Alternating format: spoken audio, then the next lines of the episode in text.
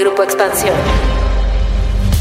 La poderosa figura de los gobernadores que algún día tuvimos en el país, con la llegada del PAN al poder y el regreso del PRI a la presidencia, parece estar en extinción. El arribo de Andrés Manuel López Obrador a Palacio Nacional y la conquista de Morena de la mayoría de las gubernaturas ha generado que se quiten reflectores a las administraciones estatales y a sus titulares como sí sucedió en el sexenio de Enrique Peña Nieto. Para los analistas, la centralización en materia de salud, seguridad y la desaparición de algunos fondos federales ha hecho que muchos de los gobernadores releguen sus obligaciones en estas materias y que sigan sin tomar mayores acciones para recaudar recursos de manera local. Pero también ha implicado la pérdida de contrapeso al presidente que antes se tenía. Pero, ¿cómo se ha transformado la vieja figura del gobernador? ¿Qué tanto han perdido su poder de manera local y nacional? ¿Cómo puede afectar al federalismo? De esto vamos a platicar hoy en Política y otros datos. Política. Política. Y otros datos. Un podcast de Grupo Expansión. Política y otros datos. Buen jueves, bienvenidos a Política y otros datos. Soy María Ibarra, editora política de Expansión. Gracias por acompañarnos en este nuevo episodio. Viri Ríos y Carlos Bravo Regidor, ¿cómo están? Hola, hola, ¿cómo están? Feliz jueves de Política y otros datos. Hola, hola, ¿qué tal? ¿Cómo están? Un gusto estar por aquí en Política y otros datos. Recuerden que si les gusta nuestro podcast, nos regalen un like, unas estrellitas y un buen rating para poder llegar a muchos más oídos. ¿Dónde quedaron los gobernadores? Esa figura poderosa en lo local y en lo nacional que estábamos acostumbrados hace unos años a ver, como que parece haberse extinguido, parece haber perdido fuerza con el arribo de Morena a la presidencia de la República. Y este justamente es el tema que queremos abordar este jueves con ustedes para tratar de entender dónde quedó el poder de los gobernadores o cómo lo están ejerciendo actualmente. ¿Qué tanto se han acomodado a tener una figura muy, muy fuerte en la presidencia que se ha desvanecido estos cargos, estas figuras que en gobiernos como el de Enrique Peña Nieto eran muy, muy fuertes, incluso también con el gobierno de Felipe Calderón. Pues vamos a empezar a desmenuzar el hilo, a desmenuzar la madeja, Carlos. A ver, vamos a ponernos en un primer plano. ¿En dónde estamos parados ahorita en la figura de los gobernadores y cómo se ha transformado esta vieja figura del gobernador a la que estábamos acostumbrados apenas hace algunos años?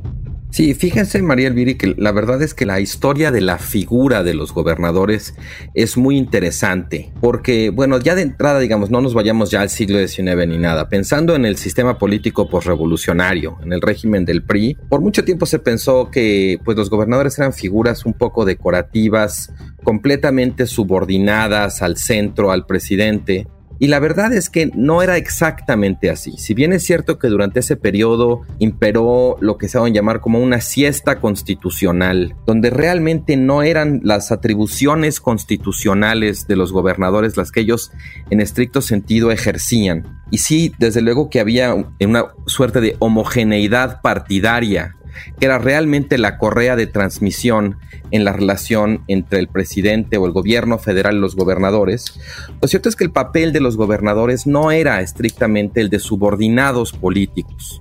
Los gobernadores eran más bien intermediarios entre los intereses locales, de los que trataban de encabezar, de darles voz, de gestionar, y los intereses del gobierno federal. Y esa idea de los gobernadores como intermediarios implica que tenían un cierto grado de autonomía, que tenían que estar constantemente negociando de un lado y del otro y que no carecían de poder. De hecho, comparados con el presidente, en cierto sentido los gobernadores a su escala eran figuras mucho más poderosas. O sea, si pensamos que el presidente tenía que conciliar distintos intereses para nombramientos, delegar funciones, atender como muchas realidades, los gobernadores tenían en buena medida mucha más verticalidad en su relación con el Congreso local, con los presidentes municipales, con sindicatos, incluso con grupos empresariales a nivel estatal. El sistema de partido hegemónico de alguna manera organizaba esa relación que a pesar, digamos, de no corresponder con lo que decía la Constitución, pues por muchas décadas fue más o menos funcional. Además, cuando algún gobernador se salía del redil o de plano se le iba de las manos la estabilidad en el Estado, pues los presidentes tenían instrumentos para remover a los gobernadores, instrumentos políticos, no necesariamente constitucionales, aunque también el Senado tenía la facultad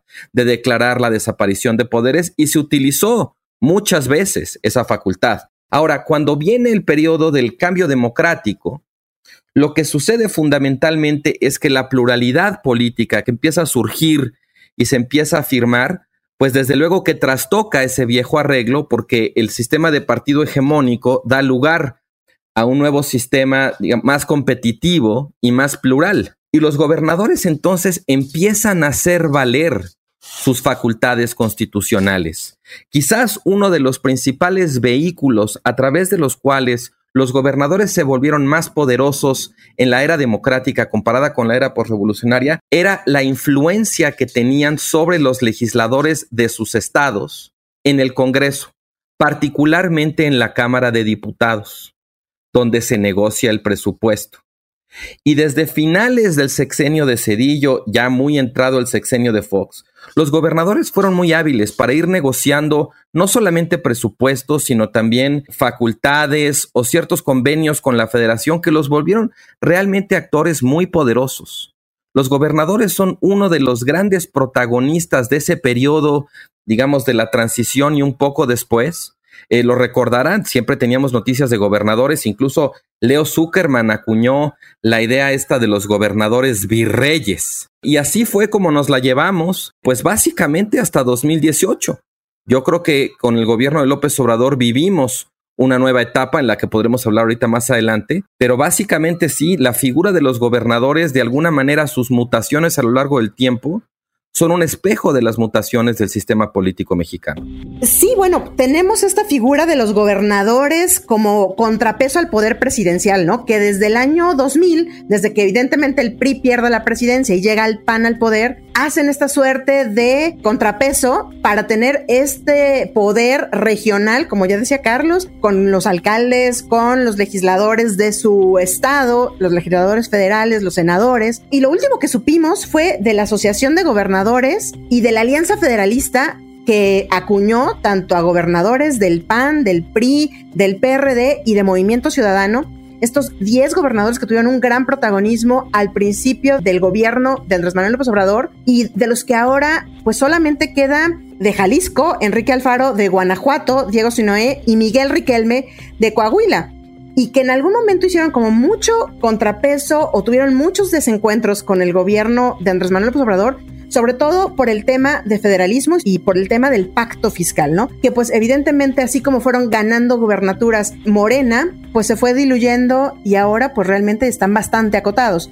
Viri, ¿cómo has visto tú esa, digamos, transformación y cómo están, digamos que estos gobernadores, la figura de esos gobernadores bajo el gobierno de Morena. Claro, Mariel, bueno, me parece que lo que comentas en realidad es una observación empírica que nosotros tenemos bien estudiada desde la ciencia política.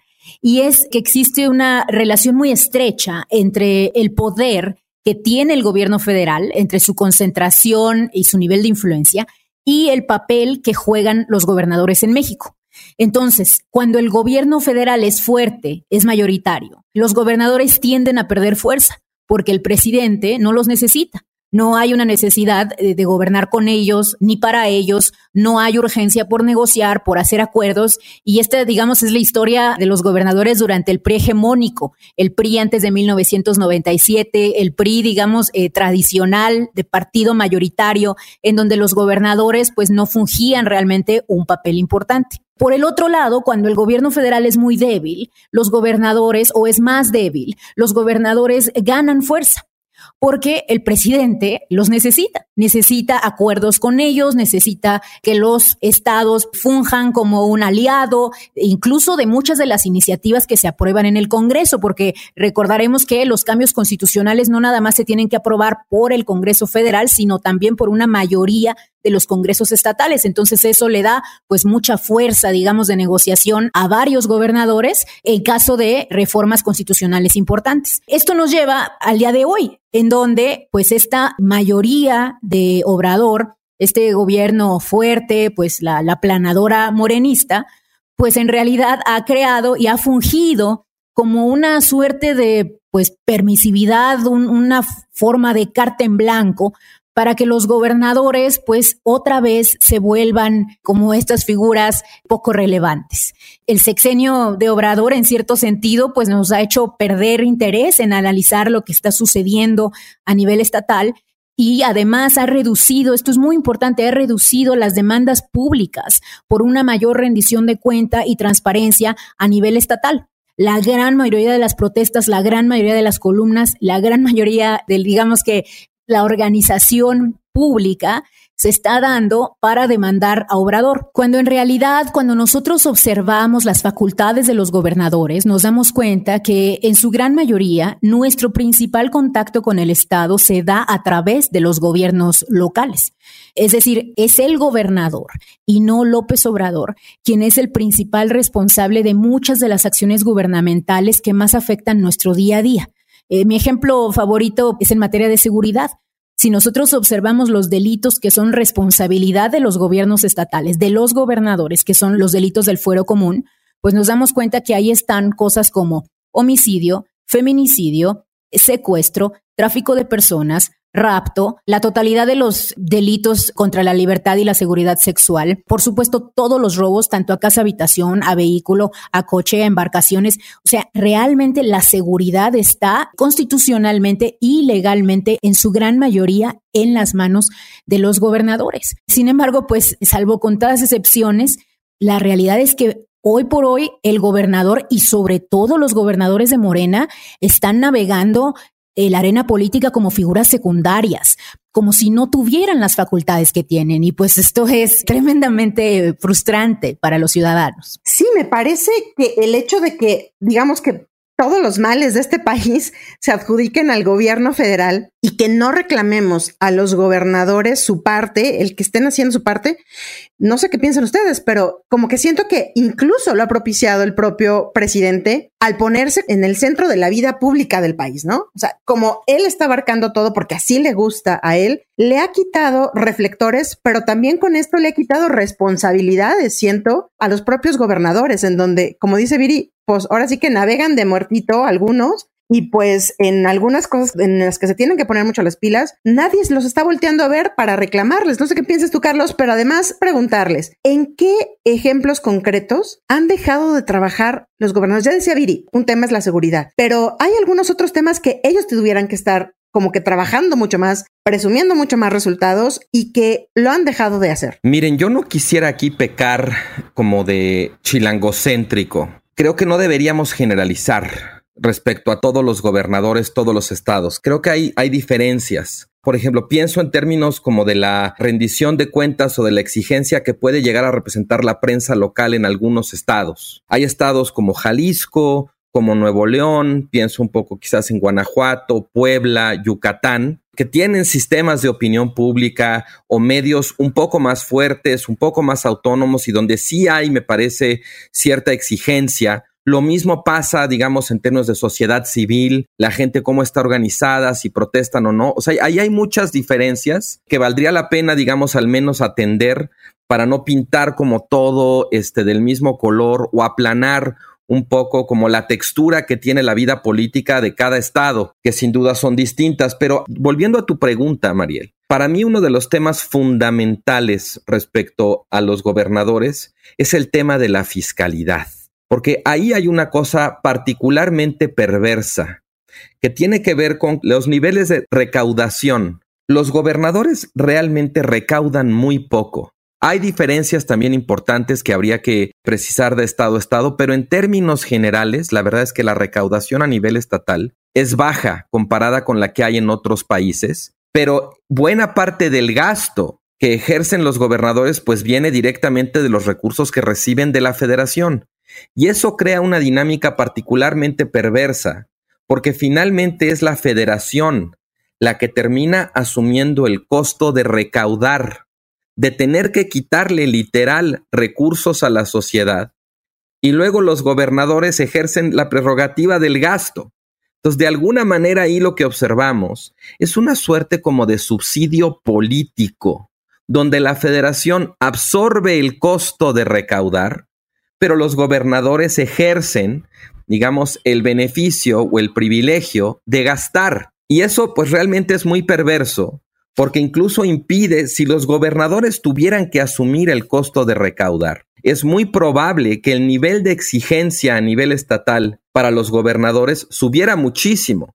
He ahí también una razón por la cual muchas de las demandas a veces se canalizan erróneamente a la federación en lugar de canalizarse a los gobernadores, porque finalmente pues, los gobernadores cobran muy poquito. Los gobernadores deberían poder recaudar más y eso podría llegar a generar una suerte como de círculo virtuoso, donde por estar asumiendo ese costo, pues también serían destinatarios de más demandas, de más exigencia a nivel local.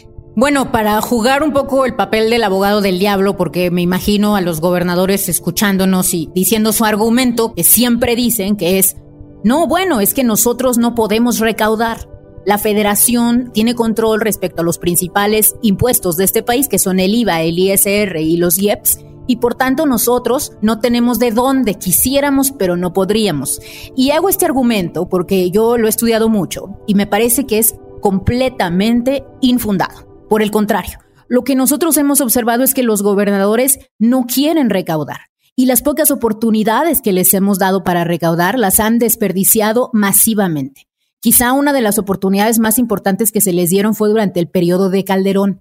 Recordarán que Calderón en su campaña, o sea, imagínense, hace años, en su campaña él dijo que les iba a dar a los gobernadores toda la recaudación de tenencia, todo el cobro de tenencia para ellos. Eso pues le causó mucho apoyo por parte de muchos gobernadores. Luego empezó su sexenio, ya no lo quería hacer. Bueno, total que al final de su sexenio, finalmente, a regañadientes, en el último año de su sexenio, aprueba el que el cobro de la tenencia caiga en los estados. Y lo que nosotros sabemos es que desde ese momento, es decir, esto empezó a funcionar en el año 2012, desde ese momento hasta la fecha, la recaudación de tenencia se ha disminuido en 50%. No solo eso, sino que muchos gobernadores simplemente eliminaron por completo la tenencia. La tenencia fue cayendo como un, juego de, de, naipes en fila, en donde cada que un político quería ser gobernador prometía quitar la tenencia. Entonces, ¿qué pasó?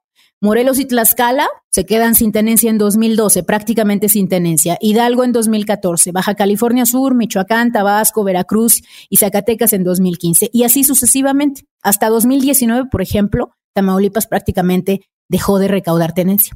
Entonces, ¿esto qué nos dice? Pues nos dice que no es que los gobernadores no puedan recaudar, es más bien que no quieren recaudar y la federación se ha tenido que hacer cargo de la recaudación porque hay una tremenda irresponsabilidad fiscal por parte de los gobernadores y no se ha logrado hacer que rindan cuentas para poder crear sus propios recursos. ¿Y cómo estamos en el cobro del impuesto predial? Porque creo que esa es también una gran oportunidad que se ha tenido por parte de los gobernadores y bueno, de los propios ayuntamientos, ¿no? De los propios presidencias municipales de recaudar. Y lo que entiendo es de que también somos de los países de la ODE que más bajito tenemos esa recaudación.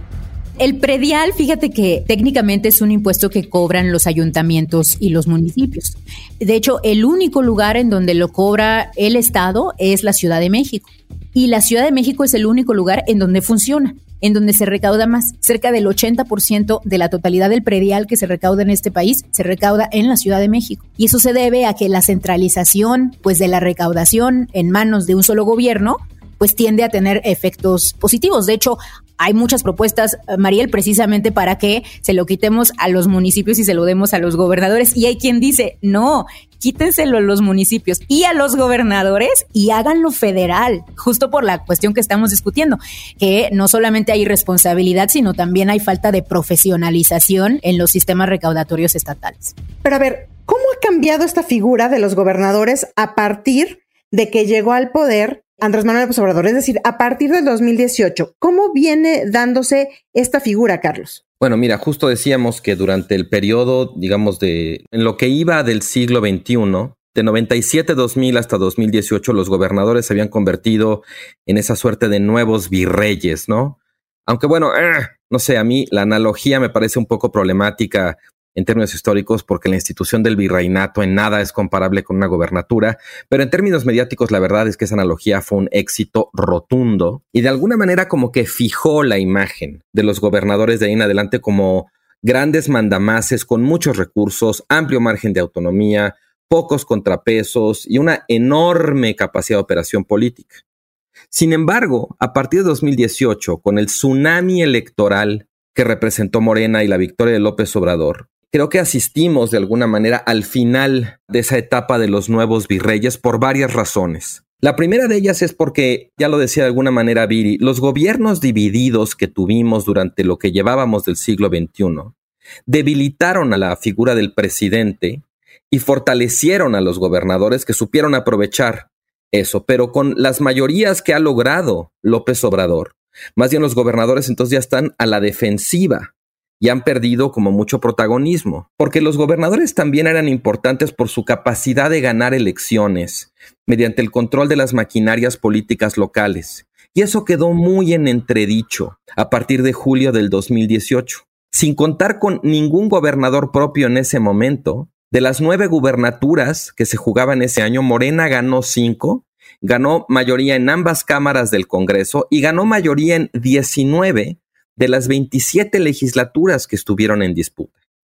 Ya sea porque las maquinarias políticas cambiaron de patrón, o porque no funcionaron el día de la elección, o porque fueron arrasadas por el efecto de López Obrador, pero ese temido músculo que tenían los gobernadores pues ya no se vio por ningún lado. Después, también lo cierto es que hubo una tremenda pérdida de espacios legislativos para los gobernadores. A nivel estatal, en las legislaturas de los estados, eso significó pues una menor capacidad para controlar esas decisiones y en particular pues les representó un contrapeso desde dentro en aquellos estados en los que ganó Morena en la legislatura y a nivel federal los gobernadores dejaron de ser el factor en el que se habían convertido en las decisiones del Congreso, muy destacadamente, como ya había dicho, en la negociación del presupuesto. Después, bueno, porque esto es un problema de siempre, las finanzas públicas estatales son muy endebles y su dependencia de los recursos federales, su muy escasa recaudación propia, sus niveles de endeudamiento, los niveles de corrupción, en fin, la nueva configuración a partir de 2018 redujo muchísimo su margen de maniobra para negociar recursos o ejercerlos sin control. Después, bueno, López Obrador también creó la figura de los superdelegados, aunque realmente creo que no terminó desempeñando lo que se esperaba, pues en su momento también le representaba un contrapeso federal directamente, digamos, en el territorio a los gobernadores. Y claramente esa era su función. En sexto lugar, bueno, hay que decirlo también, después de esos 18 años, la figura del gobernador estaba muy desprestigiada. Hubo multitud de escándalos de gobernadores, los Duarte, los Borges, los Padres, que desde luego es muy susceptible. Si algún gobernador se pone, digamos, como levantisco, pues es muy susceptible de ser movilizado ese desprestigio en su contra. Y por último, para acabar de cerrar de alguna manera la pinza del 2018 sobre la figura del gobernador, pues está el hecho de que el Senado, donde el López Obradorismo tiene mayoría, tiene la facultad constitucional de declarar la desaparición de poderes en los estados. Entonces, todo esto creo que se combinó de alguna manera para comerles mucho del espacio que habían ganado político los gobernadores, creo que no exagero si digo que a partir de 2018, esa era de los nuevos virreyes, entre comillas, llegó a su fin. Recordamos, y ya decías tú, Carlos, esta etapa, porque sí, veía yo unas estadísticas y desde el 2010, por lo menos 19 gobernadores fueron investigados por hechos de corrupción, por nexos con el crimen organizado, por desvío de recursos, por delincuencia organizada, cuando no existía el delito de corrupción, ¿no? O sea, hubo una etapa en donde de verdad, casi casi que el ser gobernador tenían algún escándalo que los perseguía. Y yo creo que eso también hizo mella en la elección del 2018, que a lo mejor las estructuras, pues sí, de alguna forma no trabajaron, pero también es que la gente y los ciudadanos estábamos hartos de la corrupción que conllevaba pues esta figura de los gobernadores. Recordemos esta foto mítica, ¿no? Del gobierno de Peña, de Peña al centro con sus gobernadores o con los gobernadores rodeándolo y uno a uno digo, no, evidentemente no todos, pero cómo se circulaban las fotos o con tachecito de este ya cayó, este ya cayó, este ya cayó, ¿no? En materia de corrupción, ¿en dónde estamos parados a nivel de las gubernaturas, de los gobiernos de los estados? La evidencia es contundente en mostrar, Mariel, que lo que tú mencionas, esta enorme corrupción que existe en los gobiernos estatales, ha sucedido y muy probablemente continúa sucediendo. Mira, en los últimos 10 años yo tengo medido que ha habido cerca de 93 gobernadores. Y cada uno de esos 93 gobernadores ha sido sujeto a auditorías por parte de la Auditoría Superior de la Federación. Bueno, pues solamente 6 de los 93 no han presentado irregularidades. Es decir, 87 sí han presentado irregularidades. No solo eso, si nosotros vemos la cantidad de las irregularidades que han existido en el Estado mexicano en los últimos 10 años, nos damos cuenta que los gobernadores son responsables de 7 de cada 10 pesos que la Auditoría Superior ha clasificado como irregulares. El gran boquete de corrupción de este país, el agujero negro de los recursos públicos, no es la federación, son los 32 estados de la República. También tenemos evidencia de que la corrupción que afecta a los ciudadanos, por ejemplo, el que tú vayas a hacer un trámite y el gobierno te pida una mordida, ese tipo de corrupción es muchísimo más prevalente a nivel estatal. Por ejemplo, de acuerdo a la última encuesta de INEGI, la encuesta nacional de calidad de impacto gubernamental, se mide 2021, se muestra que mientras que la corrupción en trámites públicos a nivel federal sucede en el 3% de los casos, esto es reportado por los propios individuos que fueron víctimas, a nivel estatal los datos son de 22%. 21 punto y cachito por ciento. En algunas regiones, por ejemplo, en la región centro, que incluye la Ciudad de México, Hidalgo, Morelos, etcétera, ahí es muchísimo, es un poquito más alta, llega a ser casi del 24 por ciento pero pues es una diferencia pues abismal. Estamos hablando de entre seis o siete veces superior a lo que observamos a nivel federal. Entonces, sí me parece que hay un punto ciego muy grande desarrollándose a razón del obrador centrismo, en el cual nos acordamos de los gobernadores corruptos de Peña Nieto, llevábamos la cuenta de sus corruptelas y ahora de pronto hay mucha menor rendición de cuentas, al menos de parte de los medios federales, hacia los gobernadores, ¿no? Y bueno, ahí hay mucha irregularidad y yo no creo que eso haya cambiado mucho. Pues sí, existe este tema de que como ya decía yo, los ojos están puestos en el gobierno federal, en específico en la figura del presidente y de su gabinete cercano, pero realmente se le han quitado reflectores a los estados. Y yo creo que eso sí se tendrá que recuperar en algún momento pues para saber qué está sucediendo allá y cómo se están gastando y cuáles son las cuentas que están dando cada uno de los gobernadores en sus entidades. Muchísimas gracias por acompañarnos hasta el final del episodio. No olviden activar el botón de seguir, la campanita de notificaciones y compartir si este podcast les gustó. Déjenos sus comentarios y críticas en arroba expansión política, arroba Bajo Ríos, arroba Carlos Bravo arroba. Este podcast fue producido por Mónica Alfaro y Leo Luna. Cuídense mucho, nos escuchamos en el próximo episodio. Bye bye. Política y otros datos. Un podcast de Grupo Expansión. Lucky Land Casino asking people what's the weirdest place you've gotten lucky. Lucky? In line at the deli, I guess. Aha, in my dentist's office.